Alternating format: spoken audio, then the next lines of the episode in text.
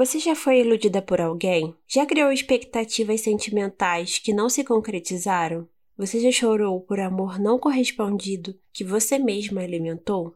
Já prometeram algo para você e não cumpriram? Se você já passou por alguma dessas situações, você infelizmente já sofreu defraudação emocional. E é sobre isso que iremos falar nesse episódio.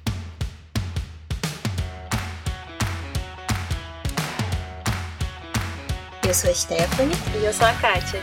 E nós estaremos aqui compartilhando algumas reflexões e experiências na vida com Jesus. Depois de eu passar uma situação muito ruim na minha vida amorosa, eu ouvi uma pregação que caiu como uma luva para o que eu precisava. Essa pregação, o pastor falava sobre um versículo que muitas de nós com certeza já ouviu, é bem comum, mas o ponto que ele trouxe de destaque, eu nunca tinha parado para analisar daquela forma. E no versículo fala assim: Como, porém, a igreja está sujeita a Cristo, assim também as mulheres sejam em tudo submissas a seu marido. Maridos, Amai vossa mulher, como também Cristo amou a igreja e a si mesmo se entregou por ela. Você já leu esse versículo certamente, mas você já parou para analisar que Paulo, ele deixa um padrão? Paulo fala que os maridos precisam ser como Cristo, ser como Jesus. Precisam amar sua esposa e se entregar, se sacrificar por ela, como Jesus fez. E quando eu vi esse versículo, me atentei ao ponto principal. A pessoa com qual eu iria me relacionar precisava ser como Jesus. Para aquela pessoa merecer a minha entrega, merecer a minha submissão, ela precisava ser como Jesus. E essa pessoa não pode ser mais uma no meio da multidão. Ela precisa ser o exemplo de Jesus, precisa ser uma cópia de Jesus. O interessante desse versículo é que ele mostra pra gente qual deve ser o padrão que a gente tem que buscar. Às vezes a gente fica tão focada em ter padrões, né, de aparência, em como a pessoa tem que ser, é o jeito da pessoa, e a gente esquece de qual deve ser realmente o padrão que importa. É, eu acho que se você é menina e você nunca fez aquela listinha de como deve ser seu futuro marido, né? Quem é você? Mas aqui a gente volta um olhar é, totalmente para isso. O padrão que a gente tem que buscar, que é o que? Se a pessoa ela tem o caráter de Jesus, se ela se parece com Jesus. Ah, Stephanie, mas aí você está elevando muito o padrão. Hoje em dia é muito difícil a gente ser como Jesus, achar alguém que como Jesus. Mas a gente, se a gente ficar apegado sempre ao, ao que é difícil, ah, é difícil se parecer com Jesus, agir como Jesus. É difícil? Pode ser difícil, sim, mas Jesus falou que a gente tinha que ser assim. Então, se eu ficar sempre me apegando ao que é difícil, agir, pensar, ser como Jesus, eu sempre vou estar distante disso.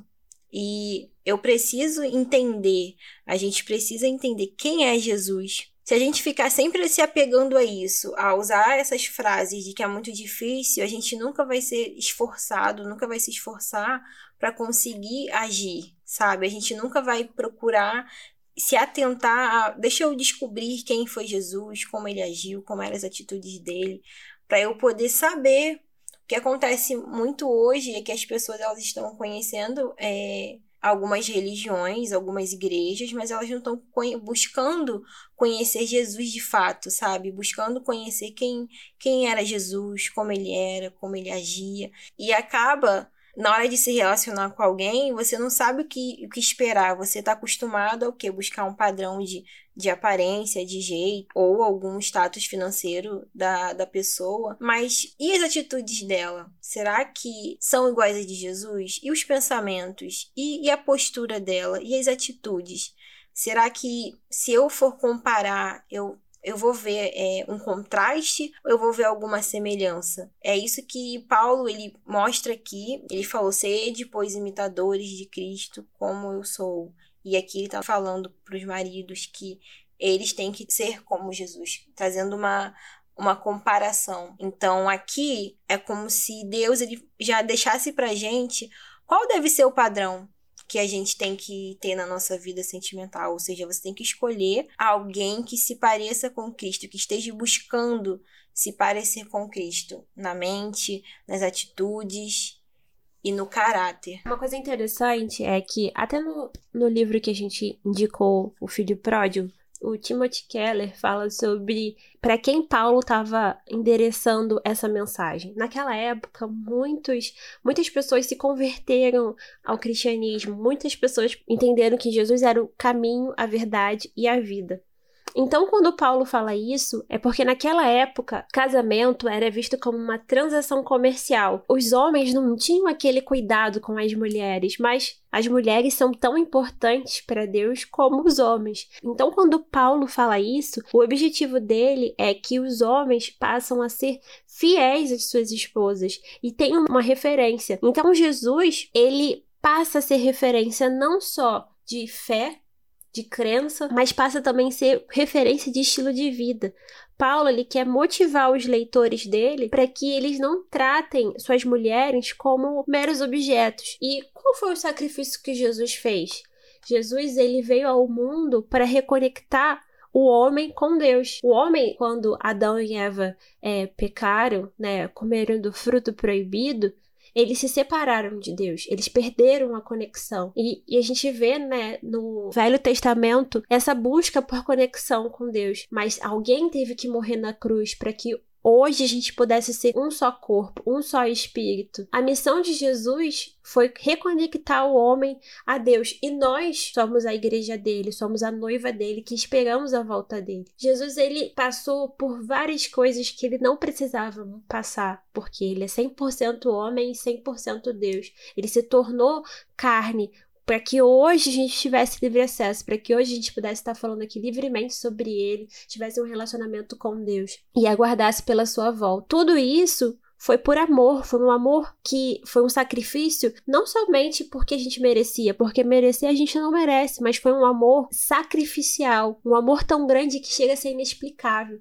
Então, quando Paulo faz essa compara comparação, é algo assim fenomenal, porque a gente vê que a relação entre um homem e uma mulher não é meramente sexual, não é meramente focada no prazer. Ela representa o relacionamento da igreja com Deus. Jesus ele não fez isso porque nós merecíamos, mas ele fez porque essa era a missão dele. Então, quando a gente aponta para Jesus, o padrão fica elevado sim. Mas não é isso que ele pede pra gente? Para que a gente venha aprender com ele, que é manso e humilde de espírito, então, a partir do momento que eu assumo minha fé em, em Deus, que eu tenho um, firmo um compromisso com ele, eu tenho que ser um imitador dele, eu tenho que ser uma referência, eu tenho que influenciar, mostrar a fé que eu acredito. E isso também tem que acontecer dentro de um relacionamento. Então você tem que procurar uma pessoa que tenha Jesus como referência, porque o padrão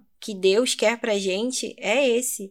Ele deixa bem claro nesse versículo. Quando você entende é, essa parte aqui desse versículo, as coisas ficam mais claras para você. Então você não, não vai perder seu tempo com uma pessoa que não tem Jesus como referência, porque não é esse o seu padrão. Então a, a gente tem que conhecer Jesus a esse ponto de, de entender quem ele foi, pra gente poder olhar para uma pessoa e saber se ela é isso, se ela tem Jesus como referência na vida dela, se ela imita Cristo. Porque é esse padrão que, que Deus deixou estabelecido é, pra gente. Então, às vezes, muitas meninas têm passado por algumas situações por não ter esse conhecimento de saber quem é Jesus. Por isso é importante a gente investir na nossa vida com Deus, da gente é, e conhecer a fundo quem foi Jesus, para a gente poder ter conseguir fazer essa comparação. Então, às vezes você não consegue discernir uma pessoa que é ou que, ou que não é mais de perto, né? Porque de longe, né, na igreja, todo mundo é ovelha, mas quando você às vezes vai conhecer a fundo, você vê uma outra personalidade da pessoa. Então, às vezes você não tem esse senso porque você não conhece a fundo Jesus, você não sabe como que era o caráter, como era a mente, como eram as atitudes, então fica difícil. E quando você tem esse conhecimento, você já começa a avaliar e na primeira demonstração de, de falta, diferença de Cristo, você vai dar um passo atrás. porque você sabe do que Deus quer para você. Então, assim, mergulhe fundo em quem é Jesus para você saber quem ele é, entender como, como Jesus ele age, como são os pensamentos, como são as atitudes, como é o caráter, para você saber fazer uma, uma boa escolha. É, às vezes você tá aí aceitando, né, menos do que você merece, é, aceitando migalhas, porque você não tá com foco em quem tem que ser o padrão. E o problema de você não estar com foco no verdadeiro padrão é que você se expõe a situações ruins na sua vida sentimental, na sua vida amorosa. Você passa a aceitar menos do que você merece, você aceita migalhas, você quer adaptar ao seu jeito, à sua forma, para preencher uma necessidade, uma carência.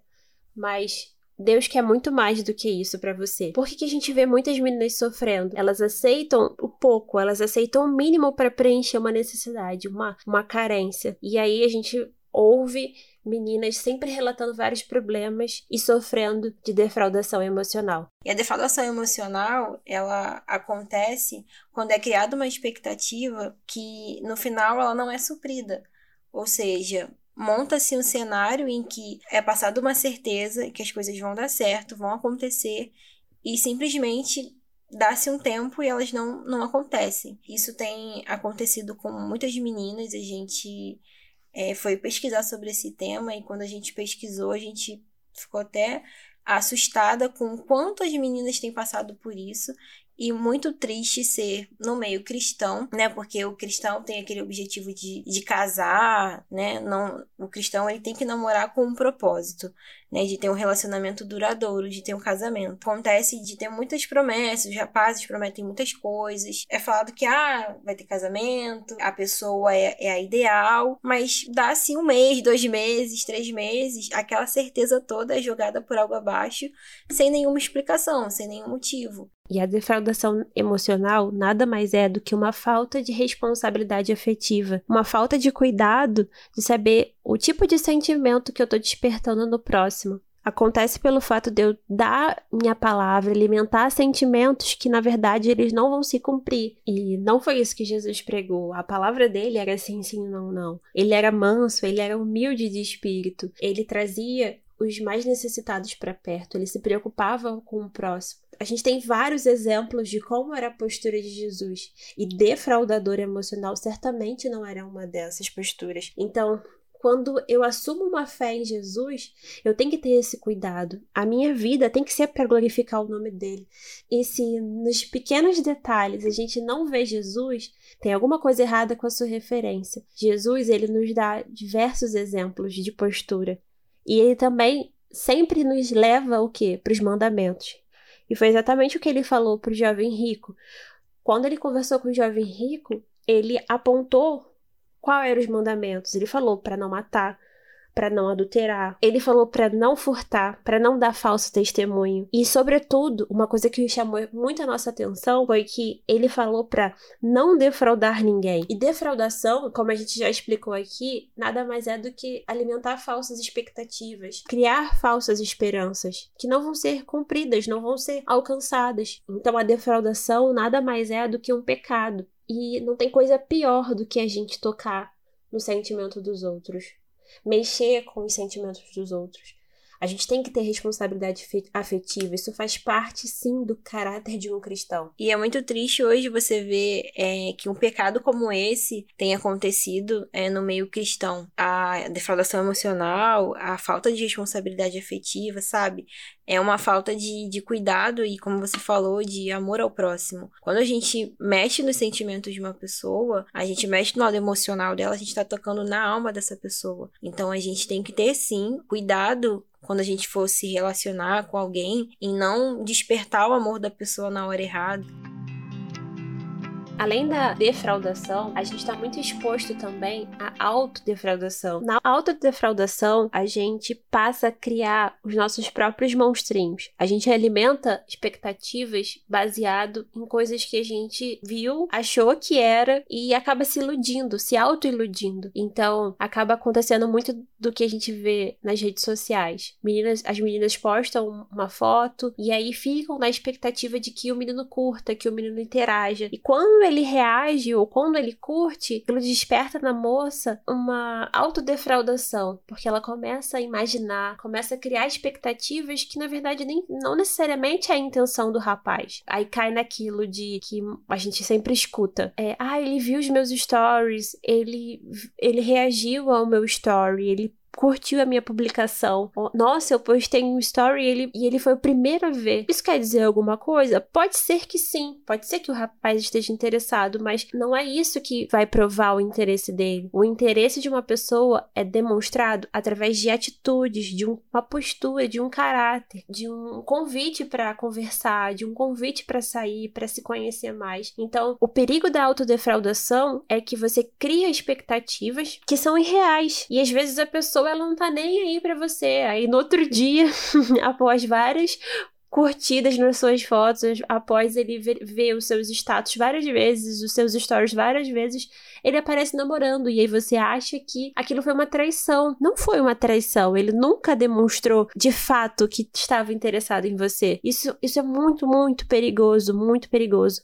E o que você tem que pensar para é, não se ver refém disso? Você tem que pensar, assim como eu, ele também tem Instagram, ele também tem WhatsApp, então ele tá vendo, porque ele tem a mesma rede social que eu. Não deixa que uma visualização venha tirar o seu foco ou atrapalhar aquilo que você tem buscado em Deus. A pessoa fica deduzindo coisas, né? Ela fica tentando adivinhar o que as pessoas querem com ela e, gente, tem a pessoa, ela, quando quer alguma coisa, ela é direta. Então, assim, e você também tem que querer isso. Você tem que querer essa postura das pessoas. Não que a pessoa fique, que você tem que ficar em casa com uma bola de cristal tentando adivinhar o que que uma curtida quer dizer, o que que uma visualização de story quer dizer, o que que é, ai, será que ele gosta, será que ele não gosta? Você não pode aceitar viver nessa indefinição, sabe? Você tem que querer uma pessoa que tenha uma postura, que chegue até você, que fale com você, que seja uma pessoa clara, não que você tem que ficar ali se desgastando, tentando é, inventar, criar história, criar isso, criar aquilo, porque aí você acaba se autodefraudando e isso não vai ser bom para você. Em contraponto à autodefraudação, assim como a gente deixou algumas, alguns alertas aqui, a gente quer deixar alguns alertas para você para não cair em armadilha dos defraudadores. A autodefraudação é algo que a gente combate, mas você também tem que ter muito, muito cuidado com os defraudadores de plantão.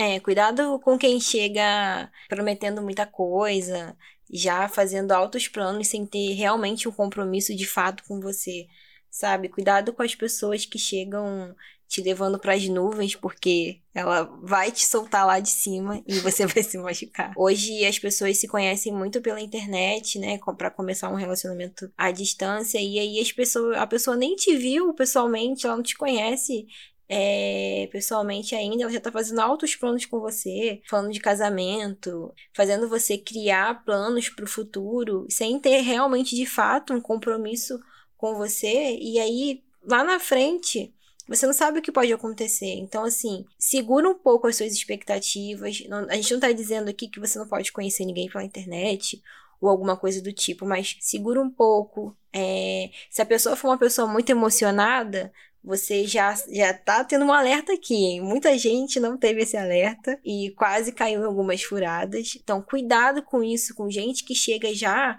fazendo você fazer altos planos e a pessoa nem às vezes te viu pessoalmente. Pois é, a pessoa nunca te viu, não sabe como você é. Então a pessoa já chega falando: Você é tudo que eu pedi a Deus. Amado, nem me viu pessoalmente.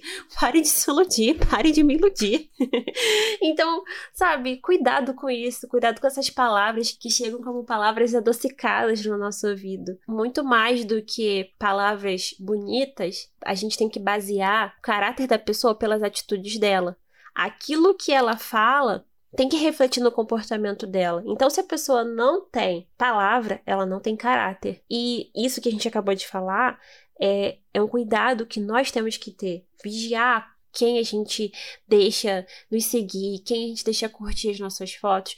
Ah, mas tudo tá hoje liberado. O que que tem? Tem o Instagram aberto. O que que tem? Realmente não tem problema. O meu Instagram mesmo é aberto e não tem nenhum problema nisso. Mas eu tenho que tomar cuidado com quem eu dou abertura para minha vida, quem eu deixo dominar os meus pensamentos, porque se eu dou espaço para uma pessoa que eu nem conheço pessoalmente dominar meus pensamentos, criar ansiedade em mim para ele curtir uma foto minha reagir um story, isso corre sérios riscos de dar errado. E os defraudadores, muitas vezes, eles nem sabem que estão agindo dessa forma. Para eles é tão normal, é tão natural mandar uma mensagem para uma pessoa, para uma menina, para uma outra menina, ao mesmo tempo, que ele é como se ele tivesse com a mente cauterizada para aquilo que é certo ou o que é errado. Gente que é menina, a gente fantasia muitas coisas, então é muito fácil a gente criar expectativas sobre algo. Então a gente tem que entender isso, criar estratégias contra isso, para não achar que ah, ele me mandou uma mensagem. Ok, isso não é um pedido de casamento. Ah, ele reagiu a um story. Ok, isso não é um pedido de namoro. Ele curtiu uma foto. Isso não é um convite para sair. Então assim, esteja com seus pés no chão e não dê, não dê essa liberdade. Isso que você falou é muito importante porque a gente tem que ser responsável pela liberdade que a gente dá às pessoas, né? Entra aquela frase: as pessoas só fazem fazem comigo aquilo que eu permito. Então, não dê essa liberdade às pessoas de terem esse poder sobre você e de criar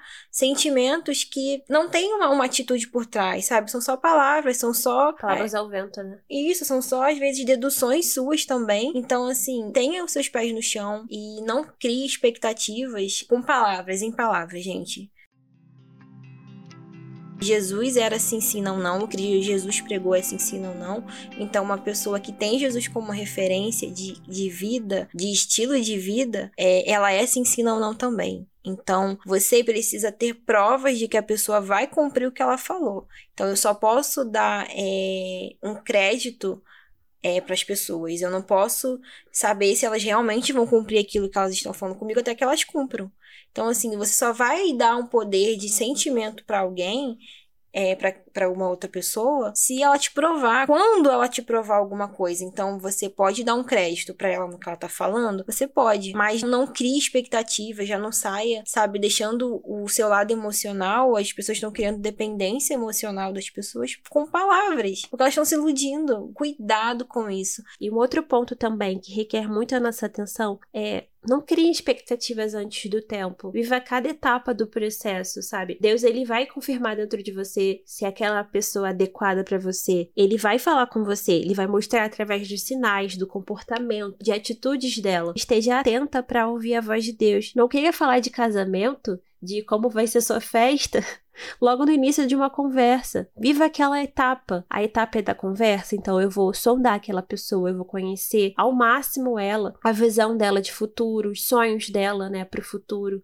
aquilo que ela almeja, quem ela é hoje, o que ela tem feito para alcançar, os objetivos dela. Foque em cada etapa e até mesmo você precisa avaliar se aquela pessoa está no mesmo nível espiritual que o seu, porque isso também é importante. Muitas vezes a gente não dá é, tanto valor a isso, não fica atento a isso, mas isso é muito, muito, muito importante. O rapaz que você procura se relacionar, ele precisa ter a mesma visão espiritual que a sua. Muitas vezes a gente fica focado em ter os mesmos planos para o futuro, a mesma visão de profissional, de crescer e tudo mais, mas a gente esquece que o rapaz que a gente está focando aqui é um rapaz que segue o exemplo de Jesus, é um rapaz que vai se sacrificar pela esposa, assim como Jesus se sacrificou pela igreja. O nível espiritual desse rapaz não é o nível inicial, não é uma pessoa que acabou de se converter, é uma pessoa que, que tem intimidade, que tem profundidade com Jesus. Então, não querer queimar as etapas, viva o processo e espere o tempo adequado, o, o tempo de Deus. E quando a gente não tem essa visão, infelizmente a gente acaba entrando em julgo desigual. Ah, mas julgo desigual não é só de denominações, de religião. Não, também é em relação à sua maturidade espiritual. Se você se considera uma pessoa madura espiritualmente, uma pessoa que ama servir a Deus, que ama ter o seu tempo de intimidade, que não troca isso por nada, não queira é, estar ao lado de uma pessoa que vive no raso, que que não vai ter o que te passar. Igual a gente acabou de falar, se a pessoa, se o rapaz tem que ser como Jesus, então ele precisa ter uma maturidade espiritual muito grande. E como a gente está falando de início de namoro, de relacionamento, você ainda tem tempo de avaliar isso. Você precisa estar atento a isso. Se o rapaz, ele ama a Deus, se ele ama Jesus da mesma forma que você ama. Senão, é, você vai estar tá buscando um relacionamento só para atingir a sua listinha lá de interesses. Todo esse entendimento que a gente está compartilhando aqui com vocês, desde o início do versículo, é, a compreensão de que a gente precisa estar ao lado de um homem digno da nossa submissão, é, foi necessário da gente uma intimidade, um profundo, um relacionamento com Deus. Não deseja estar com alguém que está no raso, que vive a intimidade com Deus no raso. Se você está no profundo, queira alguém que também esteja no profundo. Eu sei que muitas vezes pode até parecer isso aqui fácil de falar, mas quando você queima por Jesus, a pessoa que vai estar ao seu lado também tem que queimar. Porque você pensou, você queimando por Jesus e a pessoa ao seu lado morna quase fria, ela vai te apagar, ela vai, vai deixar você morna na fé. Os dois têm que crescer junto. Por isso da importância da gente estar tá com o nosso foco alinhado. Porque quando a gente não está com o nosso foco alinhado, a gente corre um grande risco também, além de se autodefraudar, de passar pela mão de defraudadores, a gente corre um sério risco de cair na cilada do defraudador e tornar aquela pessoa abençoada em o nosso Deus. A gente vai fazer de tudo para não perder ele. Então, nessa luta incessante para não perder esse lindo ser humano que apareceu na nossa vida, a gente torna a pessoa em nosso Deus. A gente coloca ela como um sol. Ao invés de ser Deus que vai guiar a nossa, a nossa vida, que vai iluminar os nossos dias, vai ser o rapaz que você está se relacionando. A gente sempre tem que ter isso em mente. Eu não posso fazer da pessoa o meu Deus. Eu não posso dar um lugar de prioridade na minha vida que cabe somente a Deus para um outro rapaz, porque ele é suscetível a erros, ele pode vacilar, ele pode falar coisas que a gente não vai gostar, e esse lugar não foi feito para ele. Esse lugar foi feito para Jesus. Deus que tem que estar no centro do seu coração. Então, quando a gente coloca outra pessoa, quando a gente coloca uma pessoa no lugar de Deus, pessoa, coisas, é a gente torna aquilo nosso ídolo. E o problema de a gente colocar um rapaz é porque ele é, é suscetível a erros. É, e se ele sair da sua vida? E se o namoro terminar? Olha a dependência que você criou dele, sendo que a nossa dependência tem que estar em Deus, única e exclusivamente. Dependência é algo profundo. lugar de dependência só cabe a Deus, e não uma outra pessoa. E nem é isso também que Deus quer pra gente, entendeu? Deus não quer que você é, dependa de, de um homem ou de um relacionamento. Ele quer que você dependa dele. Então não dê esse lugar a alguém. E isso é um problema porque impede a gente de avaliar as coisas. Porque a, a gente não avalia mais se aquela pessoa tem o caráter de Jesus. A gente começa a ter ela como ideal. Então a gente.